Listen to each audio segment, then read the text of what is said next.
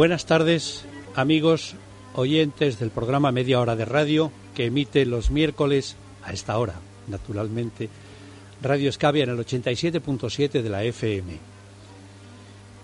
Hemos terminado con los programas relativos a altura, salvo que alguien quiera contarnos algo nuevo y quiera volver sobre el asunto.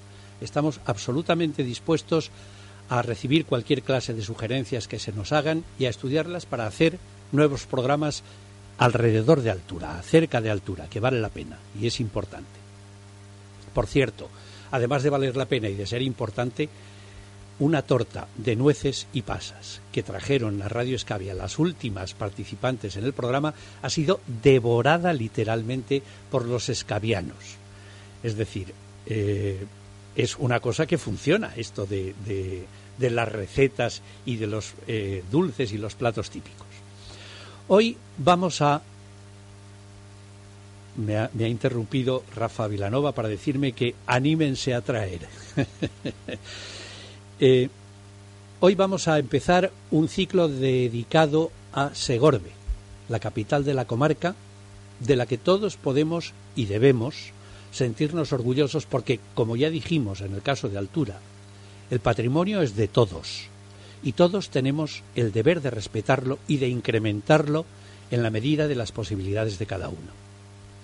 Tenemos un invitado al que ya ustedes conocen, pero que hoy va a estar en una faceta distinta de aquellas que eran por las que era conocido. Nuestro invitado es Ignacio Rodríguez. Buenas tardes, Ignacio. Muy buenas tardes. Ignacio es licenciado en Geografía, como ya hemos dicho en alguna otra ocasión, y es un gran conocedor de la comarca. Ha estado, como he dicho antes, en algún programa anterior y quiero darle las gracias, quiero darte las gracias, Ignacio, por tu disposición a participar en cuanto signifique cultura, patrimonio y amor por la comarca. Hoy nos vamos a ceñir más a temas concretos y, por tanto, estimo que será más fácil construir el programa que cuando te pedimos en la ocasión anterior que compendiaras en media hora la geografía comarcal, ¿no te parece? Pues sí, la verdad es que sí. Hoy será un poco más fácil. Hoy un poco más fácil me lo vas a poner. Oye, tengo una duda que, que quisiera compartir contigo y con los oyentes. ¿Tú crees que esto que hacemos le interesa a alguien? Yo creo que más que le interese a alguien, eh, el, el, problema o la duda hay que centrarse en que si a la gente realmente le llega y valora lo que tenemos. Porque que le interesa, seguro. A veces estás en el bar hablando con gente, con amigos, y cualquier tema de conversación acerca de alguna duda del término municipal o de eh, alguna historia que te sabes de algún antepasado en algún municipio, lo cuentas, la gente le llama la atención y, siempre surgen preguntas. Pero el tema está en que a la, a la gente realmente eh, que tenga esa inquietud ya no solamente por el programa de radio, conocerlo, pero yo creo que más allá de, de que lo escuchen o no escuchen, yo creo que sí que, que sí que está por lo menos esa ganar de saber más de nuestra comarca. Muy bien. Yo eh, en, ese, en esa confianza es en la que hago este programa que vamos a interrumpir durante un momento para escuchar música.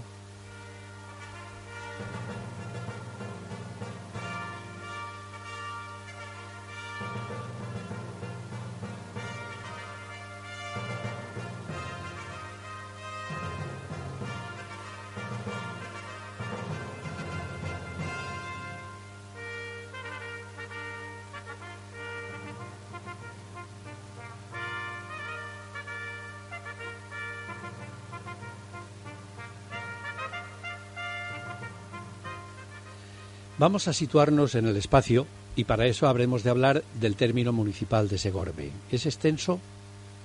De todo lo que es, eh, vamos a contextualizarlo en nuestra comarca del Alto Palancia, podemos decir que es un, un término bastante extenso.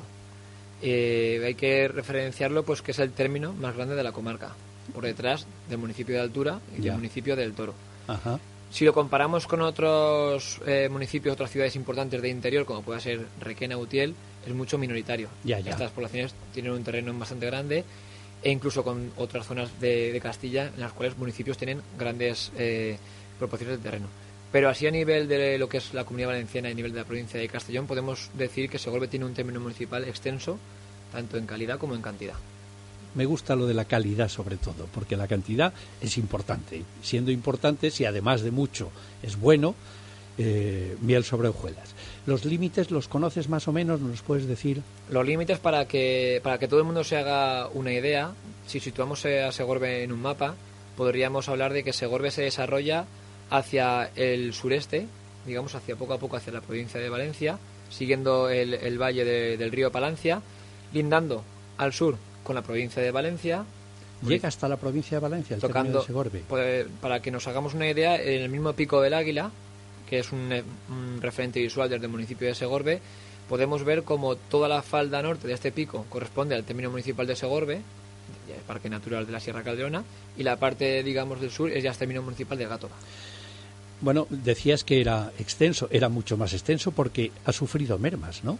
Ha sufrido mermas, ha sufrido modificaciones, algunas más recientes que otras, y en las que se refieren a hechos históricos, pues podemos eh, referenciar y documentarnos sobre batallas entre el señorío de Jérica y el señorío de Segorbe, con lo cual, en, temas de litigios de término, con lo cual nos habla de que ya en la antigüedad estos dos municipios están tan próximos como que eran vecinos.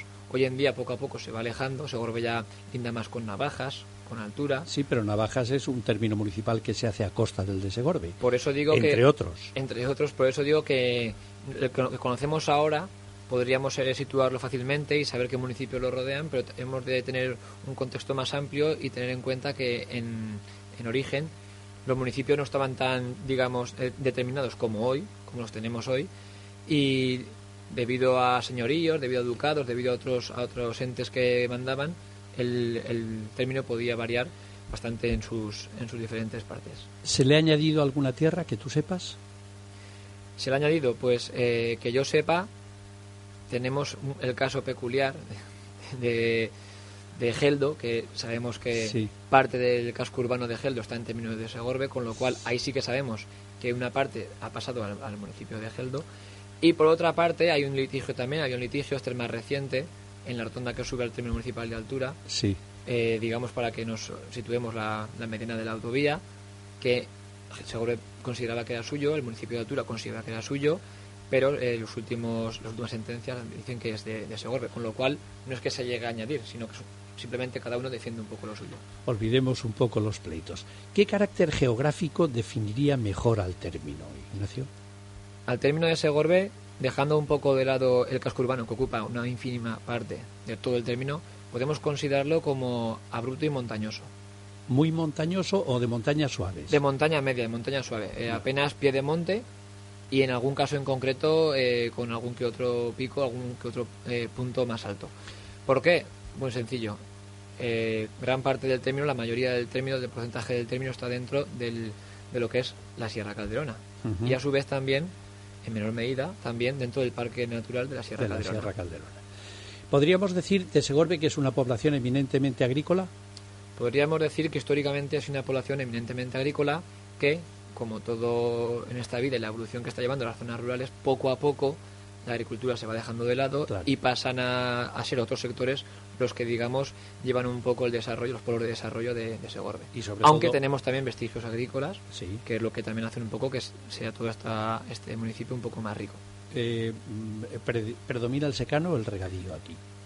Eh, originalmente, en, origen, ha predominado mucho secano, en las zonas sobre todo altas, donde el agua era más complicado de llevar. Parte, mayor parte del término. Estamos hablando de que Segorbe se sitúa en torno a los 360 metros sobre el nivel del mar, pero gran parte de su término supera esta altitud.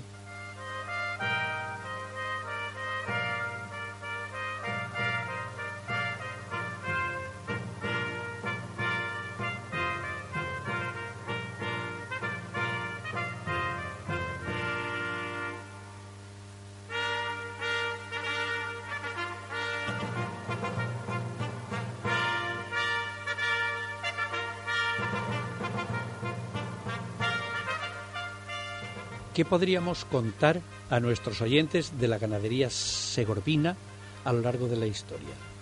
A lo largo de la historia es una importante fuente también de ingresos, como todo aquello relacionado con la agricultura, que eh, hoy en día ha ido mermando, pero sí que hay constancia de que grandes rebaños, sobre todo en la zona de referencia del río, tenían su zona de, hábitat y que, como he dicho, pues generan bastantes recursos a la población. Es, eh, por eso es por lo que hay un vano en la muralla al parecer. En la calle Argen, para que la Sí. gente se sitúe, podemos eh, observar el vano que tú mencionas a la altura de, de la muralla, justo con la calle Pascual Domenech, que era un sitio en el cual se asomaban los diferentes eh, pastores y ganaderos para contar el ganado y para hacer sus tratos en aquella época. las transacciones comerciales que se hacían eh, con el ganado. Eso es. Eh, yo recuerdo, ya mucho más próximo en el tiempo, porque esto es de, de- de- habitaban aquí los musulmanes, era costumbre que la feria, eh, en la feria de, la Purísima, comprar el cerdo para engordar en las casas y hacer luego la matanza. Es evidente que esa costumbre ha desaparecido porque ya nadie cría un cerdo en casa, por razones obvias. Eh, mm, eh, ¿Hay alguno, alguna anécdota, algo que nos puedas contar respecto de esto? Como, como comentas, por razones de salubridad ha desaparecido en lo que a casas particulares se refiere, pero sí que es verdad que hay muchos municipios que celebran esta festividad y también, por qué no decirlo, a nivel particular, pues entre vecinos, entre amigos, todo aquel que tiene algún sitio que está eh, habilitado para poder tener al animal, como dices, se compra en la feria, se va, se va engordando, se va dando, digamos, comidica para que el animal Sí. vaya para arriba y cuando llega esta época de finales de enero, principios de febrero, se hace la tradicional fiesta del matapuerco. Ya. Eh, que eso era eh, es una costumbre que se ha perdido porque por razones de salubridad los cerdos deben ser matados en mataderos, etcétera, etcétera. En zonas habilitadas. Exactamente. Eh, mm, eh, tengo algún amigo que, que le tocó el puerquico de San Antón y ahora lo llevan a semanas entre unos amigos y otros para, para, que, lo, para que vaya engordando. ¿Sigue habiendo rebaños de, de, de ovejas que pasten en el término? Que pasten en el término de, de Segorbe, en lo que es lo más próximo a, a- lo que es la Sierra, a Sierra Calderona, perdón. Eh, yo conozco por lo- al menos un rebaño que es fácil salir una tarde de ahora de esta época que en primavera ya empieza a alargar el día y es fácil encontrártelo por las faldas de, de nuestros montes y habla un poco también por la importancia que tuvo esta, esta ganadería en- en origen. Eh, eh, vamos rápidamente a hablar un poco de los toros, porque dada la afición de la comarca en general y de Segorbe en particular, ¿conoces que haya habido alguna ganadería de, de bravo o de media casta en Segorbe? Ganadería, lo que conocemos aquí, pues de ganadería de corro, ganadería Ya. de calle. Antiguamente, por razones también obvias, pues era mucho más fácil tener los animales porque iban utilizaban mucho las veredas, el río, Sí. y se conocía que, sobre todo por gente mayor que te lo comenta, que había gente que tenía entre, entre su ganado, tenía animal bravo, Sí, sí. que evidentemente pues no había ningún problema en tenerlo en el río porque, José Simón pues, Simón, por ejemplo, tenía un ganado de una ganadería de toros en la que estaba el toro naranjito. una- naranjito, un toro naranjito, que por cierto tiene una, una poesía escrita sobre él. Ah, sí, Sí, me la harás llegar. Eh, mm, lo que sigue teniendo vigencia en Segorbe es la cría de caballos, como consecuencia de la afición que suscita la entrada de, de las fiestas de septiembre. El caballo, pues como, como casi todo, como todo en esta vida, sube esa, evolu- esa evolución de un caballo trabajador, un caballo labrador, un percherón de toda la vida, van pasando poco a poco a auténticos caballos pura sangre que la gente se los cuida mucho para la popular fiesta. Muy bien.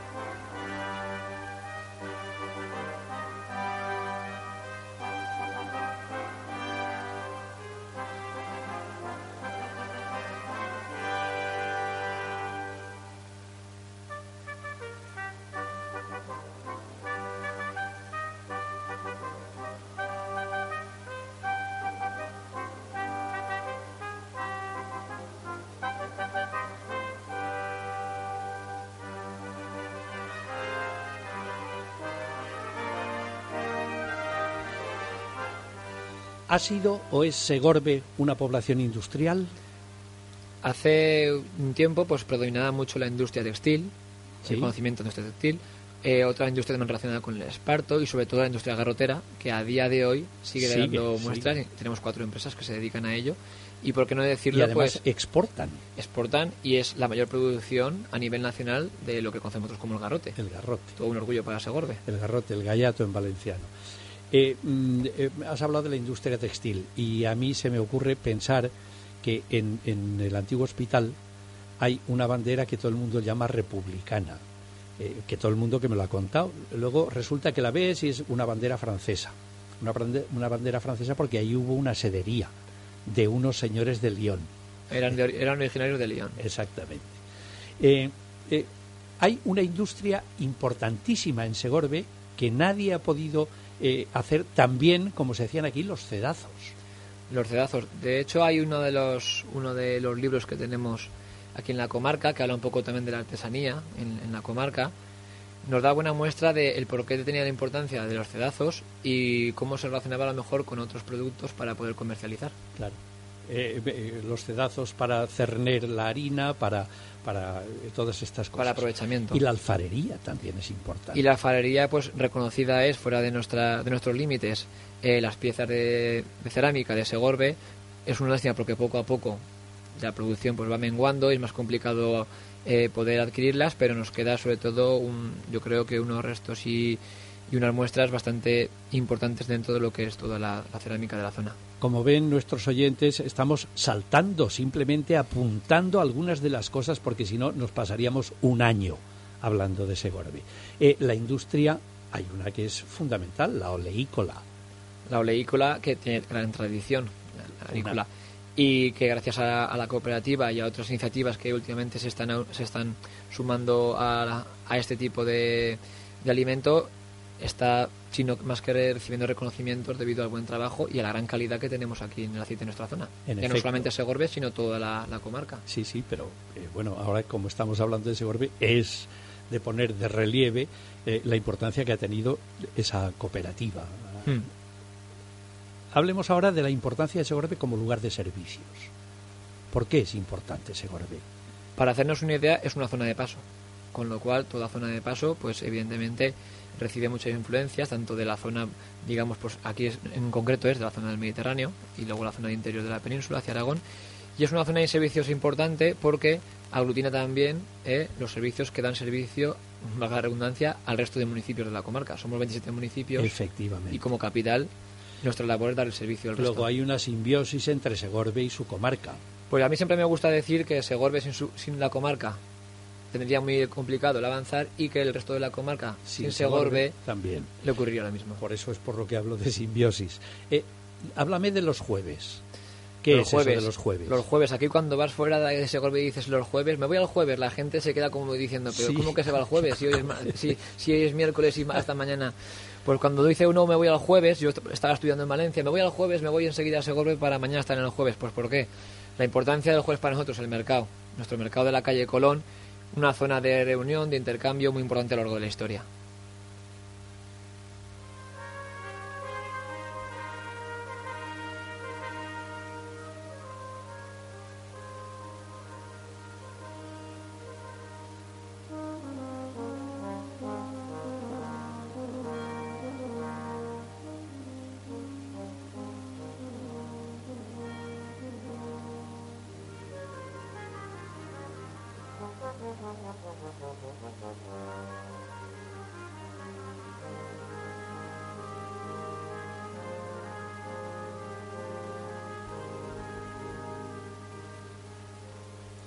El manantial de la esperanza. Vamos a hablar ahora de la importancia del agua en los asentamientos humanos. ¿Qué importancia geográfica tiene el manantial de la esperanza? Para Segorbe es fuente de vida. No, para Segorbe y para Navajas. Como me dices que me centro en Segorbe, yo si quieres. Sí. para Segorbe, para Navajas y para Altura. En gran parte para Altura también. Entonces, eh, ya diferenciando porcentajes que van destinados a cada, a cada municipio, es eh, el motor de vida y el hecho de que podamos seguir asentados, eh, asentados en esta zona y poder, poder seguir desarrollándonos. Yo estoy convencido de que la huerta, toda la huerta, la huerta que llamamos en Navajas de los Frailes y la huerta de Segorbe y todo lo que riega la acequia de la Esperanza, eso es una donación del manantial. El manantial geológicamente ha ido conformando esas huertas, esas, esas zonas fértiles que se han regado con su agua. Eh, ¿Tú coincides conmigo? Yo, por trabajos de expertos y de profesores de universidad, que lo que les he preguntado y he tenido la inquietud de saber un poco más, me hablan siempre de que es un surgimiento de agua, que si nos remontamos a miles de, años, pues estaríamos hablando de que el agua brotaba y brotaba por lo que hoy conocemos como la zona de Agustina. La, la de las Peñas. De las Peñas, pues nos teníamos que imaginar cómo, en lugar de ser solamente la cascada del Salto de la Novia, podríamos ver cómo toda esa agua brota hacia el río Palancia desde el manantial. Perdona, yo quiero romper una lanza aquí en favor de la cascada del Brazal. Cascada el de la novia está abajo. O sea que muy bonito desde el punto de vista turístico, pero la cascada es la cascada del Brazal. y lo debajo es el salto de la novia. Eh, que no, lo cortés no quita lo valiente. Eh, ¿En qué época empieza a explotarse esto? ¿Tenemos conocimiento de que empieza a explotarse el manantial de la esperanza para regadío?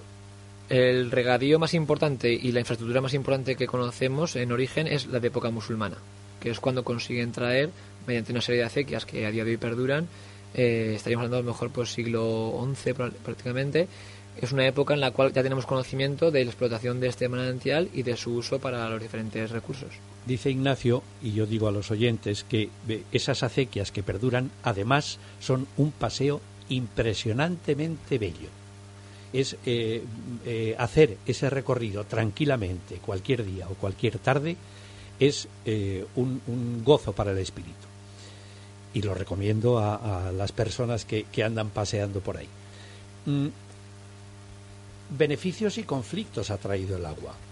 El agua, como fuente de vida, tiene su parte positiva, que es para aquel que la recibe le da vida, y la parte negativa es que para aquel que no la puede disfrutar, por temas de término municipal o por, o por temas de propiedades, hay conflictos. En una época con necesidad, como épocas de entreguerras y demás, pues podemos saber que ha habido eh, conflictos entre municipios que hasta que nos ha llegado un acuerdo en la partición de aguas, pues han sido temas bastante, bastante candentes y que hacían enfrentarse a la población. Dejemos el manantial de la esperanza del que ya hemos apuntado algunas cosas y vamos a la Barsella. ¿Qué es la Barsella? La Barsella, o la zona como conocemos el azul de la Barsella, está justo debajo de la cascada de, Salto de la Novia, cascada de Brazal y Salto de la Novia, y es una concesión de nuestra reina, Doña María de Luna, del año 1401, principios del siglo XV, y en la cual ella concede para el municipio de Segorbe la cantidad que pueda pasar por la unidad de medida con la que se eh, organizaba el grano, que era la barchilla. La barchilla. Desde ahí parte la acequia nueva, que también paga nuestra reina, y que gracias a ella hoy tenemos todavía esa afluencia de agua que nos permite pues tener una huerta y un recurso bastante importante para Segorbe. Sí, porque no solamente de agua de la esperanza se riega la huerta de Segorbe.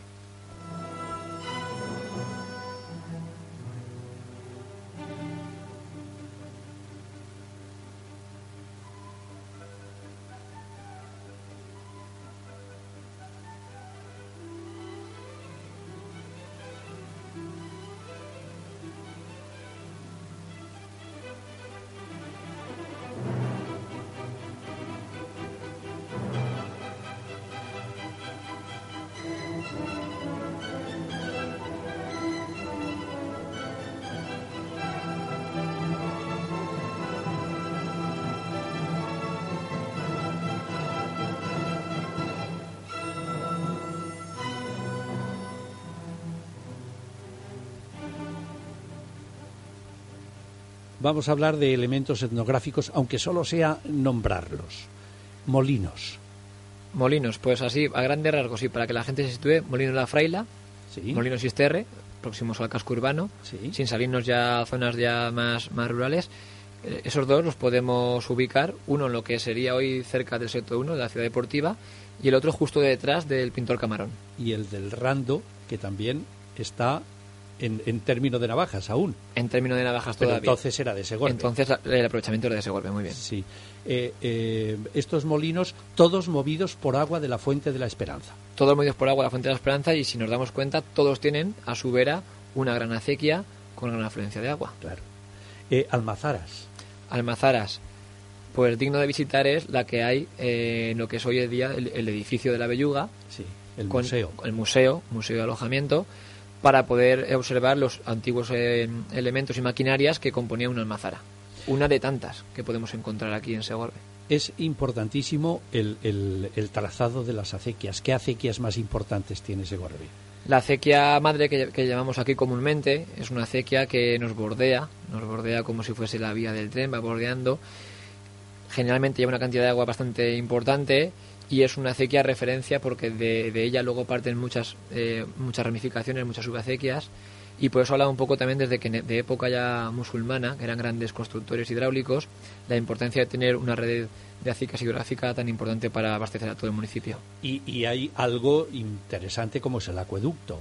¿De cuándo data el acueducto? El acueducto en origen es del siglo XI, ¿Sí? de época musulmana, salvando desnivel entre el cerro de San Blas y el cerro de la Estrella. Muy bien y posteriormente se reforma en siglo XIV, ya en época cristiana, y le da esas arcadas góticas. Y finalmente en el XVIII, que también Y se finalmente, pone- se- bueno, se pero pone que la conducción de, la de- conducción ya de, metálica. de metálica y tener en cuenta que el que falta, el arco que falta, es, se quita para el paso del tráfico en la antigua carretera Teruel. Eh, ¿Está en uso actualmente? No. No está en uso porque mucha gente lo pregunta, lo ve tan reformado y tan bonito, que es como ha quedado. Eh, se podría hacer una muestra como para ver que el agua puede bajar desde la calle Muralla, pero vamos, que está tal y cual, una referencia estaría en el siglo XVIII.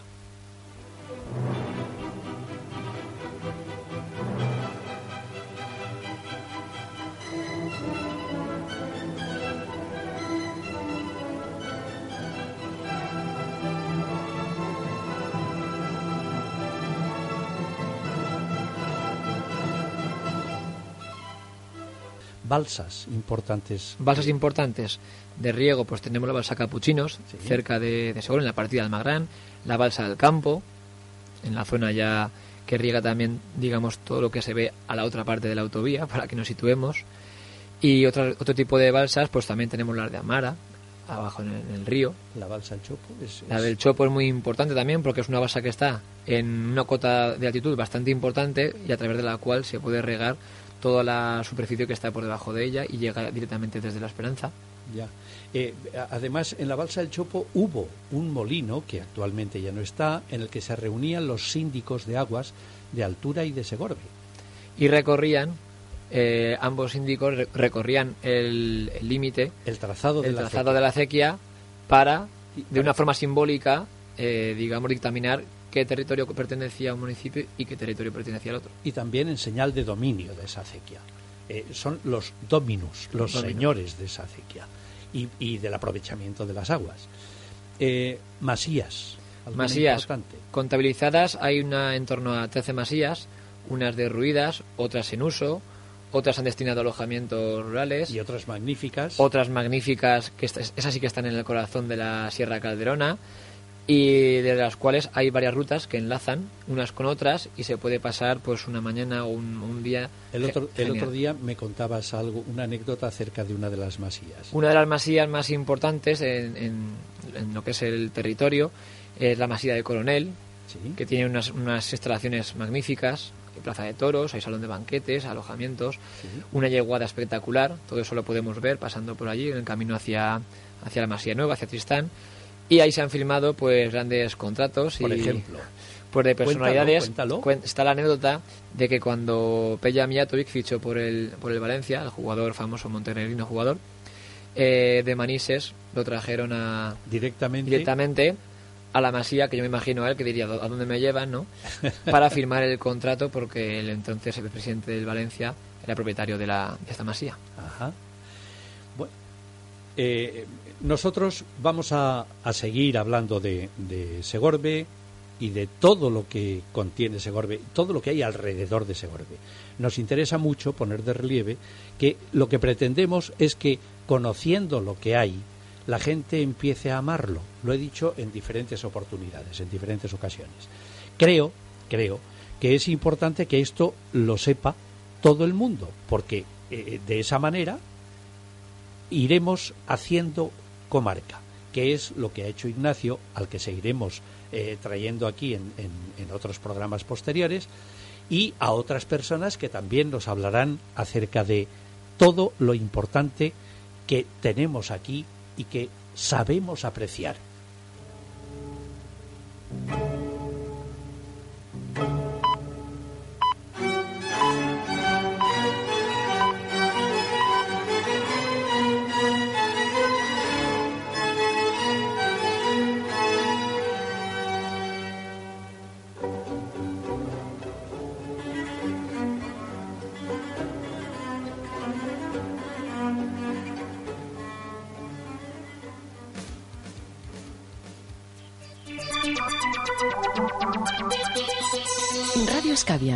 Radio Escavia, 87.7 FM.